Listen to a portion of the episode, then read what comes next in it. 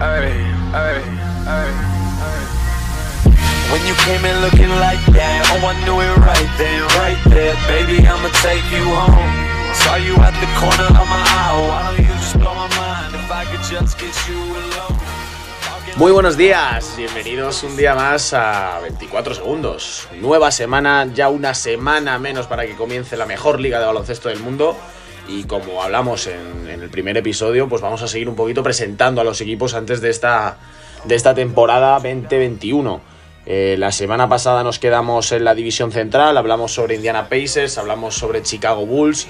Vamos a retomarlo en ese punto. Sé que ha habido muchas noticias esta semana, pero como os dije eh, en el episodio pasado, prefiero eh, pues ir analizando equipo a equipo y ya una vez que llegue a cierto equipo que haya hecho un traspaso muy grande, como iba a pasar, por ejemplo, eh, pues lo, lo comentamos y ya está, pero no decirlo antes y luego llegar a ese equipo y volver a comentarlo, ¿vale? Así que bueno, yo creo que podemos empezar ya. Como digo, división central. El siguiente equipo que vamos a analizar son los Cleveland Cavaliers. Bueno, mmm, creo que otro equipo que sigue condenado un poquito al, al tanking, ¿no? A, la evolución también de sus, de sus estrellas. Llega J.B. Bickerstaff como, como entrenador, estuvo como asistente eh, la temporada pasada.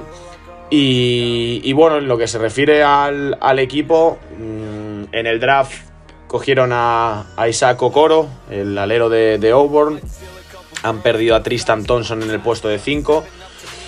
Bueno, creo que el equipo es muy similar al del año pasado. Eh, Drummond sigue. Eh, para suplir la baja de Tristan Thompson llega todo un campeón de la NBA en tres ocasiones como Jabal Magui, que lo fue también el año pasado con los Lakers.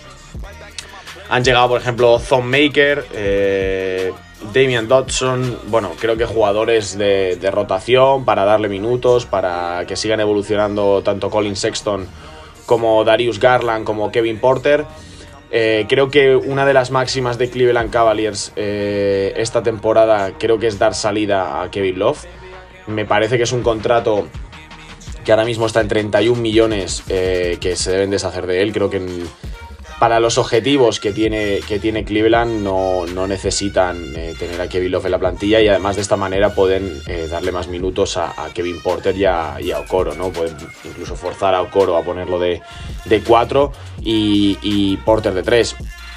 Creo que es algo que debería pensar Cleveland, dar salida a Kevin Love. Esta semana ya ha salido eh, un cierto interés desde Houston Rockets por hacerse con, con el 4 de Cleveland. Y lo dicho, creo que, creo que es algo bastante, bastante importante la salida de Kevin Love, ¿no? Porque Dramon optó por su, su player option, renovó 28 millones esta temporada. El año que viene saldrá al mercado y también saldrá, entonces lo digo hecho. Creo que son los dos grandes contratos que tiene este equipo, 28 y 31. El siguiente contrato ya es el de Larry Nance con 11 millones.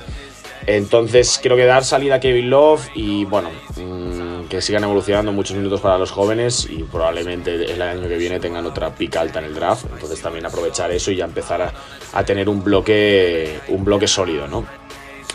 Pues lo dicho, estos son los Cleveland Cavaliers, seguimos en la división central, nos vamos hasta Detroit, nos vamos a Motown eh, con los Pistons.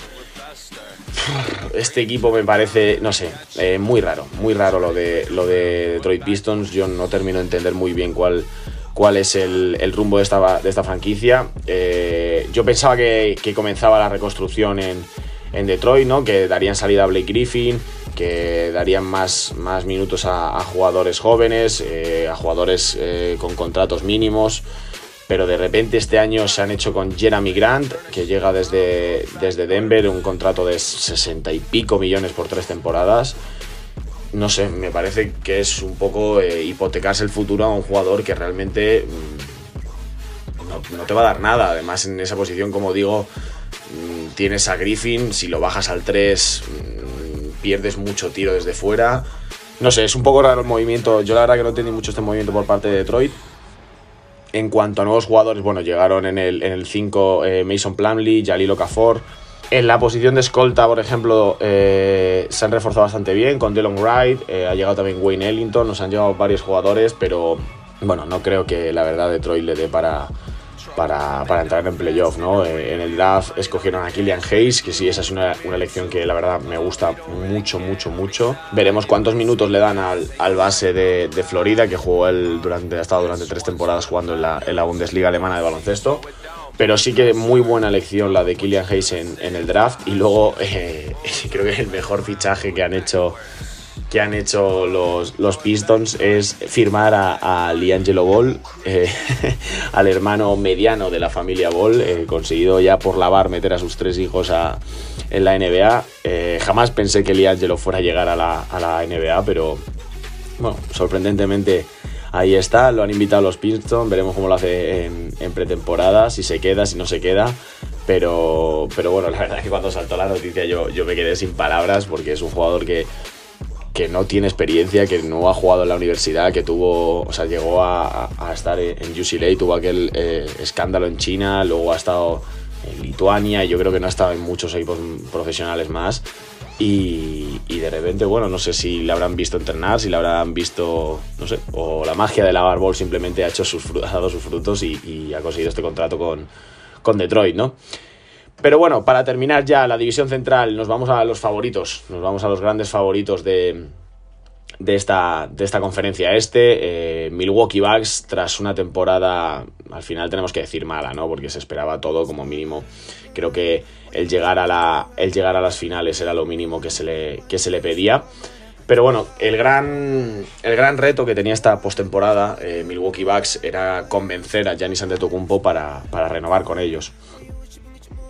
Giannis Antetokounmpo no ha renovado aún, pero sí que es verdad que no será por la falta de esfuerzos de, Milwaukee Bucks. Eh, creo que le faltaba, sin ninguna duda, equipo a, a Antetokounmpo, rodearle de, de, alguna estrella más. Middleton, lógicamente, es, una, es un gran jugador, pero no tiene ese rol de estrella. Y aunque no han conseguido tampoco ese rol, creo que han rellenado el equipo y han juntado a Antetokounmpo con gente muy, muy buena. Y sin duda creo que eh, Milwaukee Bucks da un salto de calidad bastante, bastante importante. Eh, es cierto que han perdido jugadores, pero han perdido jugadores por otros eh, bastante mejores.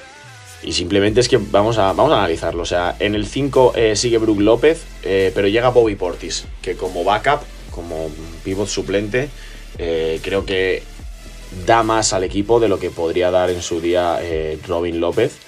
Eh, muy buena me parece la llegada de Bobby Portis, siempre y cuando su cabeza le permita estar centrado, creo que es una, una gran adquisición. Eh, después ha llegado Torrian Craig desde, desde Denver eh, para defender, me parece un jugadorazo. Sí es cierto que ya el, bloque defensivo de los Milwaukee Bucks es, es bastante bueno, pero, pero con la llegada de Torrian Craig, que creo que va a ser sin ninguna duda además titular en el equipo, eh, puede, vamos, muy, un salto de calidad en, el apartado defensivo muy, muy grande tras muy buenas temporadas en, en, en Denver Nuggets, ¿no? En escolta ha llegado Brin Forbes desde, desde San Antonio, bueno, tiro, eh, más tiro para, para Milwaukee. No era algo en lo que especialmente destacaran los Bucks, aunque el año pasado es verdad que con Corber, con George Hill en la posición de base, por supuesto eh, Middleton, Wesley Matthews, pero no era tanto jugadores que pudieran lanzar de tres lo que le faltaba, sino jugadores que anotaran de tres, ¿no? Entiende, entiéndeme que tú puedes tener muy buenos tiradores, pero si los tiros no entran, a Corber han dejado de entrar, no, es que hayan dejado de entrarle, ¿no? Pero no tiene los porcentajes que tuvo en su día. Lo mismo que puede ser con el Yasova o, o, o con George Hill, con Wesley Matthews. Entonces, eh, otro tirador más eh, para, esa posición de escolta, que yo creo que es la más lastimada para, para Milwaukee, que han perdido muchos jugadores en, esa posición. Eh, sigue Andy Vincenzo, sigue Pat Conaton. En la posición de base es donde todo ha cambiado.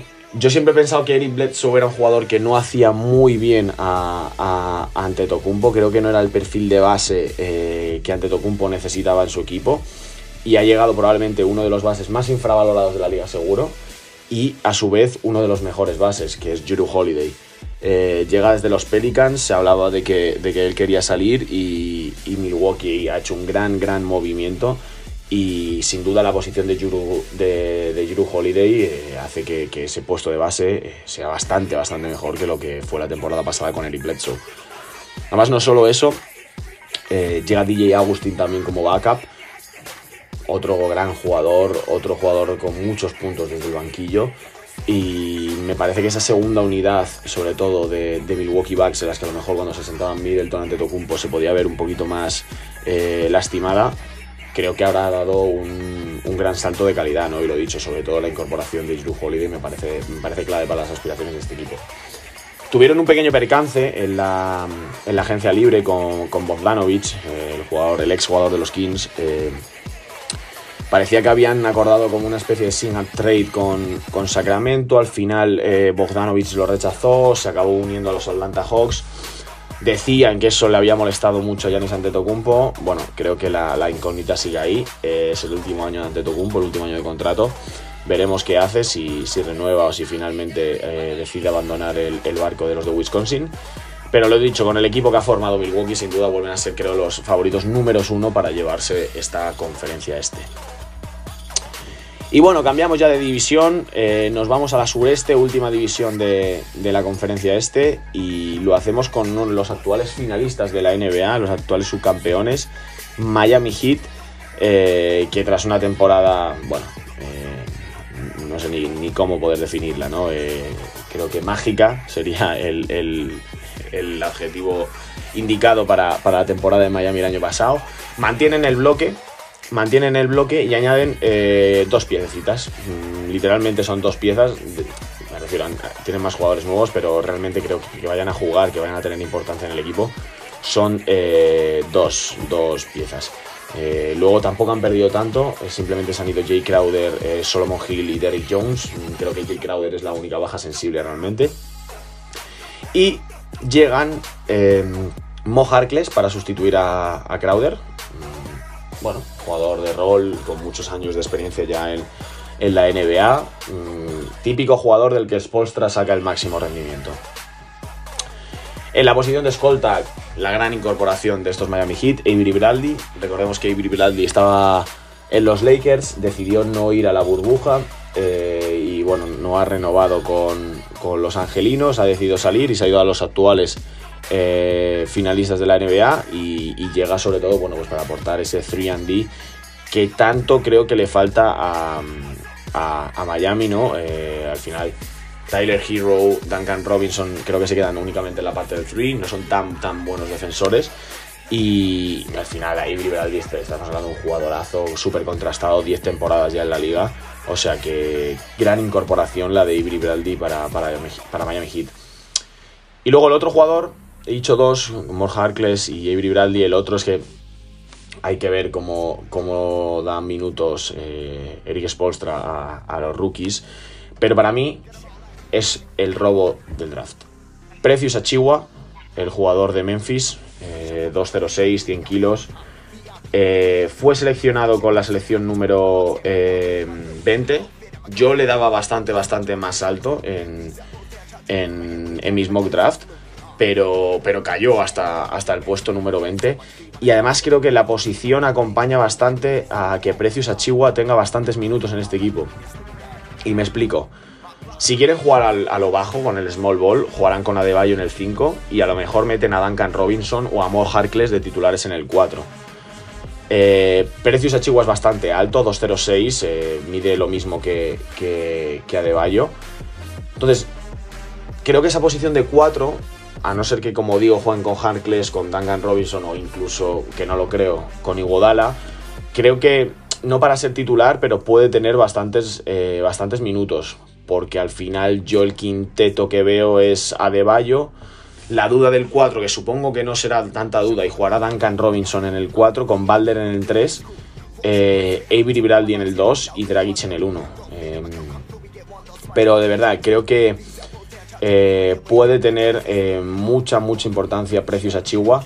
Y lo dicho, me parece un auténtico jugadorazo para haber cogido en el puesto 20 del draft. Aspiraciones de Miami esta temporada. Eh, bueno, creo que repetir lo del año pasado es una quimera.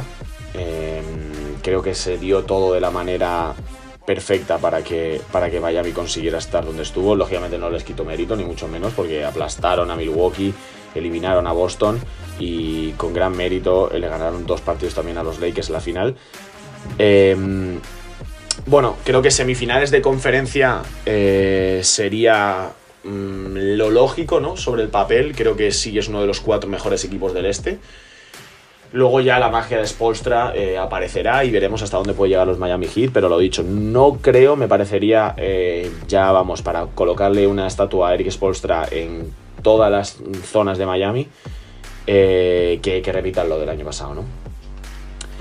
Y bueno, seguimos con esta división, nos vamos a Washington, nos vamos a las Wizards. A principio de, este capítulo hablaba sobre, esos grandes traspasos que había ocurrido esta semana, pero que hablaríamos cuando llegásemos a, los equipos, ¿no? Bueno, pues ahí estamos. Ya hemos llegado al mega traspaso que ha ocurrido esta, esta semana.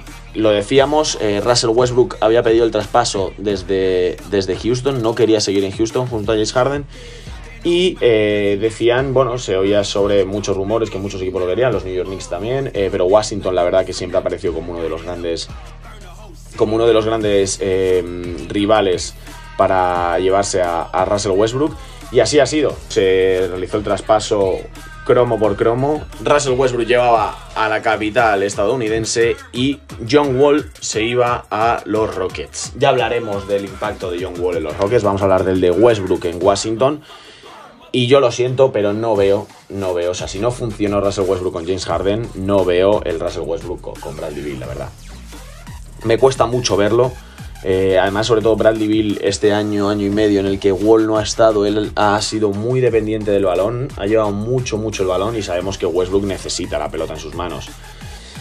Veremos el impacto que tiene. Eh, Creo que, que, Washington no tiene una gran plantilla. Creo que la pelea por entrar en playoff va a estar ahí, ahí. O sea, va a estar muy, muy igualada. Hay que ver también cómo responden ciertos jugadores. Hay que ver cómo en el 5, por ejemplo, Thomas Bryan con el puesto eh, de, titular indiscutible, con Robin López como backup. Eh, yo veo muchas, muchas cosas raras en, en, este equipo. No termino de verle como un claro candidato, ya te digo, a entrar en playoff. Eh, Luego, por ejemplo, Rui Hachimura, ver cómo es la segunda temporada del ex de Gonzaga eh, en, la NBA, ver cómo se aclimata Denny Villa, el, rookie que seleccionaron en el 9, el que viene de ser MVP de la Liga Israelí de Baloncesto. Davis Bertans, bueno, vamos, yo lo dije en Twitter, el, representante de Davis Bertans eh, es un, dios griego, eh, tremendo el contrato que le ha sacado a su, a su jugador, o sea, cómo ha aprovechado Davis Bertans que Washington ha sido un equipo en el que no había nombres salvo Bradley Bill y él ha, dado un paso adelante, se jugaba un montón de tiros, ha anotado muchos puntos y así ha sacado el pedazo de contrato eh, que, ha sacado, ¿no? Eh, esos 70 y pico millones por cinco temporadas, una auténtica barbaridad. Pero bueno, lo dicho, creo que mm, que la gran duda, sobre todo, es saber cómo encajan Westbrook y, Bill. Yo, sinceramente, no tengo muchas esperanzas puestas. Eh, y luego eh, la evolución de, tanto Hashimura como la aclimatación de, de Villa. Y, pero yo, ahora mismo, sobre el papel, para mí, Washington no es equipo de postemporada. Así que seguimos, nos vamos a otro, nos vamos a Charlotte Hornets. Eh, qué ganas tengo de ver a este equipo y realmente no, realmente a quien tengo ganas de ver es a la Melo Ball. Eh, tengo muchas, muchas, muchas ganas de ver a la Melo Ball en la NBA. Eh, lo seleccionaron con el 3. Mm, la verdad que no hubo ninguna sorpresa, todos los mock drafts lo, decían así. Pero qué ganas, la verdad, de ver a, la Melo Ball en la NBA. Para el resto del equipo, bueno, creo que Michael Jordan como jugador probablemente fue eh, el mejor de la historia o uno de los mejores de la historia. Como general manager eh, está dejando mucho que desear y así lo ha demostrado esta postemporada con el fichaje de Gordon Hayward. Eh, Gordon Hayward perdió, pidió salir de Boston, pedía una auténtica barbaridad de dinero y me sorprende que tras las dos temporadas, desde aquella horrible lesión en la primera jornada de la temporada, eh, hace dos, años, sí, dos años, eh, le hayan ofrecido el dineral que le han, que le han ofrecido, ¿no? 29 em, millones de, dólares va a cobrar esta temporada, firma por 4, no sé si son ciento y pico millones, una barbaridad. Eh, yo no hubiera hecho este movimiento jamás, jamás. O sea, Gordon Hayward no me da ni, ni un pelín de confianza. Y el problema sobre todo que tiene Charlotte es que no tiene un gran equipo, pero tiene unos contratos. O sea, este de Gordon Hayward que decimos, el contratazo que le firmaron a Terry Rozier el año pasado y el contratazo que al menos ya entra en última es Spiring de Cody Zeller. O sea, es tremendo los contratos que tiene eh, el equipo de James Borrego ahora mismo encima de la mesa. Como equipo no te voy a engañar, es un equipo que creo que tiene muchas posibilidades. Eh, entrar en playoff me parece también hablar eh, una, una, locura, ¿no? Imaginarnos mucho. Pero no me extrañaría si es un equipo que la acaba peleando. Eh, en el 5 ha llegado para mí otro de los que puede ser el, el, robazo del draft, pero además este con, vamos, con letras mayúsculas, que es Vernon Cary. Vernon Cary, que es el, el ex de Duke. yo cuando empezó la temporada universitaria el año pasado em, a Vernon Cari le colocaban puesto 10, puesto 12, eh, más o menos por, por, esa zona, ¿no? Eh, no entiendo muy bien por qué, si es porque no se vio el, el, March Madness o porque no terminó la temporada, pero Cari bajó un montón. Hasta la segunda ronda le ponían los mock draft. Yo sinceramente pensaba que los equipos iban a ser más listos y le iban a coger en primera ronda, aprovechando el, el bajo mercado que tenía. Los números de Cari en Duke eh, fueron 17,8 puntos, 8,8 rebotes, una asistencia, 1,6 tapones, con buenos porcentajes de tiro. Em, cayó hasta el número 32 del draft, eh, o sea, elegido en segunda ronda. Y de verdad, me parece que Charlotte se lleva un diamante en bruto. Eh, espero y confío en que ya a Cody Zeller le dejen de dar la cantidad de minutos que lo siento, pero no merece y se los empiecen a dar a, otros jugadores. Y creo que Vernon Cari puede ser el 5 titular de este equipo, con PJ Washington en el 4, Gordon Hayward en el 3, Rosier en el 2 y Devonte Graham en el 1. Y ahora diréis, ¿pero no decís lo de la Melo Ball? Sí, pero creo que la Melo Ball, em, creo, ¿eh? No va a ser titular al principio de temporada. Y si lo es, o si acaba siendo titular en este equipo, es dejando a Terry Rozier fuera. O sea, Devonte Graham no lo van a sentar. Creo que si no la opción es jugar con Devonte Graham en el 2 y con la Melo de 1. Pero como digo, creo que la Melo Ball no va a empezar jugando en, Charlotte, ¿no? Pero bueno, eh, veremos qué es lo que, lo que acaba ocurriendo con la franquicia de North Carolina. Y bueno, seguimos. Penúltimo equipo. Nos vamos a Orlando, los Orlando Magic. Bueno, creo que el equipo de, de Orlando es muy similar, por no decir prácticamente igual al de, al del año pasado, eh, que hayan perdido realmente y pueda afectar a lo que fue el equipo es DJ Agustín y si eso Wes segundo, que es verdad que era el escolta titular en muchas ocasiones del equipo, el alero titular del equipo. En cuanto a las llegadas, creo que eh, lo mejor que pueden tener es su selección del draft, el Cole Anthony, el base de North Carolina, elegido en el, en el puesto 15. Veremos cómo hacen esa división de minutos con, con Markel Fultz. Y luego el otro jugador a lo mejor de algo no, de nombre que ha llegado es Dwayne Bacon, el ex de los Charlotte Hornets, pero que tampoco tuvo mucho recorrido en, North Carolina. Y por lo demás, todo bien. Eh, veremos, bueno, Jonathan Isaac, eh, cómo se va recuperando de esa horripilante lesión que, tuvo. Aaron Gordon, Nico Busevich, eh, Evan Fournier, Terrence Ross. Bueno, el equipo sigue siendo el mismo. Yo siempre que empiezan las temporadas creo que Orlando no es un equipo para entrar en playoffs, pero luego siempre de una manera u otra acaban entrando. Entonces no quiero aventurarme a, decir nada. Eh, lo dicho, el equipo es, el mismo. Eh, creo que la baja de DJ Austin es bastante sensible para el equipo porque al final era uno de los grandes anotadores que tenían y veremos cómo Markel Fultz se hace a ese puesto de titular. No creo la verdad que le den el puesto a, a Colanzoni desde el principio. Pero bueno, lo dicho. Mm, Orlando es el típico equipo que al final te da la sorpresa y acaba, acaba entrando siempre en, en playoff, ¿no? Y bueno, vamos a analizar el último equipo de hoy. Eh, lo decía en el episodio pasado que había un equipo del que tenía muchas, muchas ganas de hablar, que era el que mejor se había reforzado de toda la postemporada junto, junto con Lakers. Y aquí está, los Atlanta Hawks. ¿Qué equipo ha formado los Atlanta Hawks? Madre mía, o sea, increíble toda la front office de, Atlanta Hawks para hacer y formar el equipazo que han formado. O sea, tienen un quinteto titular y un 5 suplente, vamos, eh, de lo mejor de, toda la liga. Y no solo eso, sino que encima en el draft han elegido muy, muy bien. Así que vamos a analizar. Vamos a analizarlo eh, puestos por puestos, ¿vale? En el pivot eh, tiene una capela. recordamos que el año pasado llegó en un trade con, con Houston, en el que además Capela no llegó a debutar con con Atlanta la temporada pasada. Capela lo tienen en el 5, uno, mm, vamos, un center, eh, no voy a decir de los mejores de la liga, pero, pero un top 10 de pivots en la liga seguro. Como suplente, la duda, no sé si será Bruno Fernando, el, bueno, este año sophomore, el ex de, Maryland, o si será el, rookie, eh, Onjeka, Kongu, el de USD No sé a quién le van a dar el puesto de 5. Ambos pueden jugar de 5 o, de 4. Yo creo que será Conju el que será el suplente de, Capela. Y por cierto, una curiosidad.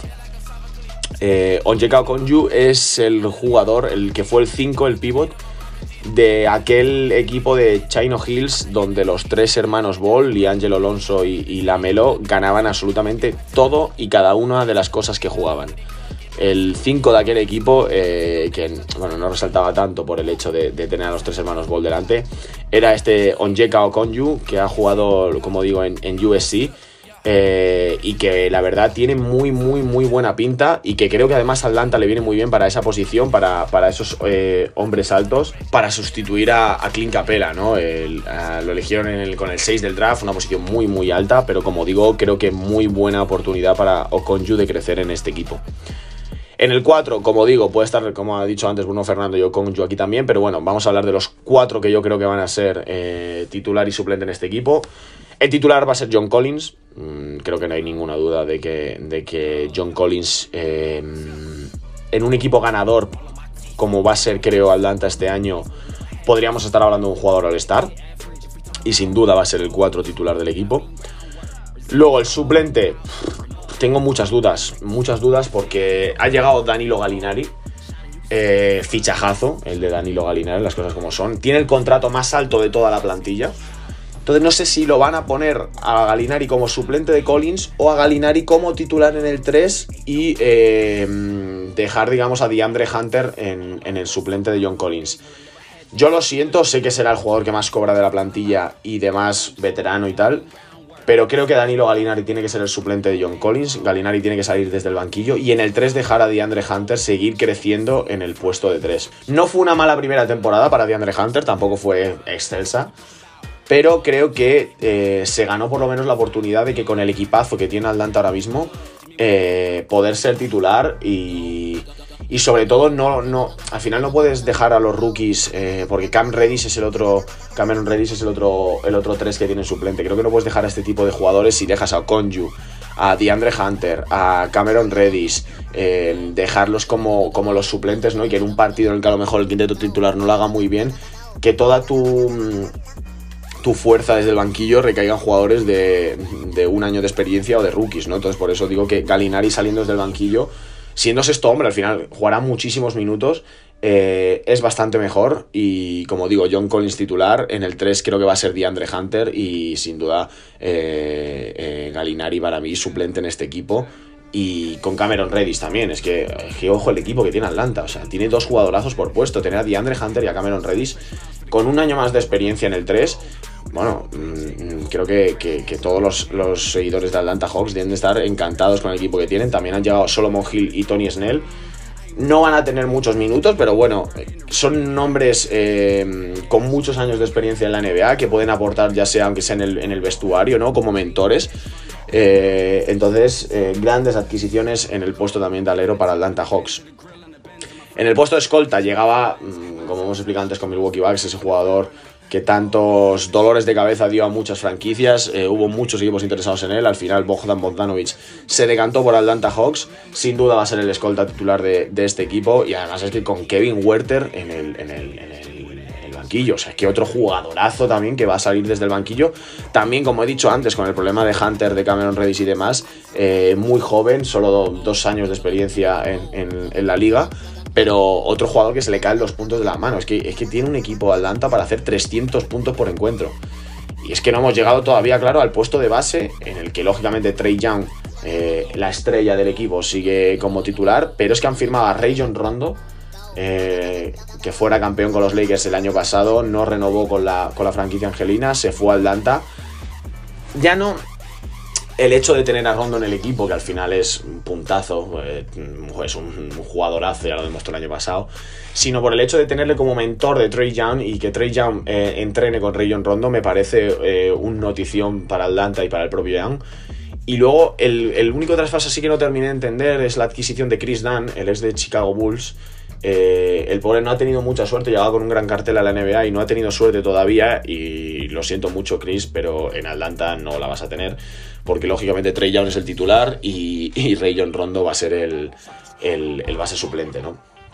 Entonces, repito, Clint Capella, Onjeka Okonju, Danilo Gallinari, John Collins, DeAndre Hunter, Cameron Reddish, Bogdan Bogdanovic, Kevin Werther, Trey Young y Rayon Rondo.